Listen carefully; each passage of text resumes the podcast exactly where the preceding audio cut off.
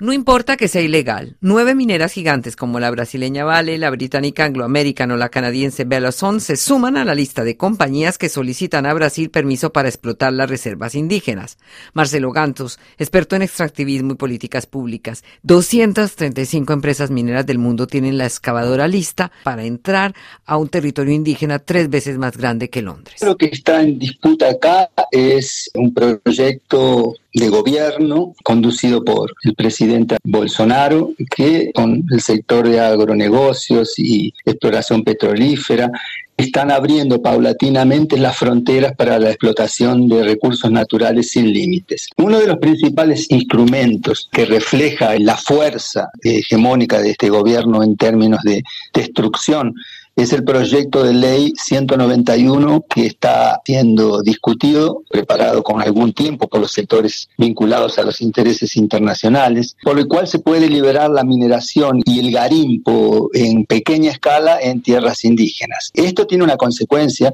violenta que retira el poder de los pueblos originarios eh, de poder vetar tales actividades. Entonces, la aprobación de esta ley contradice los principios constitucionales y el derecho internacionalmente reconocido a la autodeterminación de los pueblos indígenas en este proceso de privatización, digamos, de la naturaleza. Expertos denuncian que los gigantes de la minería y grandes inversores fomentan las relaciones locales de desigualdad en Brasil y convierten a los indígenas en cómplices de su propio infortunio. Desde la llegada de Bolsonaro al poder se ve un aumento significativo de la pobreza en los pueblos indígenas que posibilita una cierta complicidad o anuencia de las lideranzas indígenas en regiones donde los capitales de las mineradoras financian de forma oculta la avanzada de esos futuros emprendimientos. Grupos minoritarios de garimperos independientes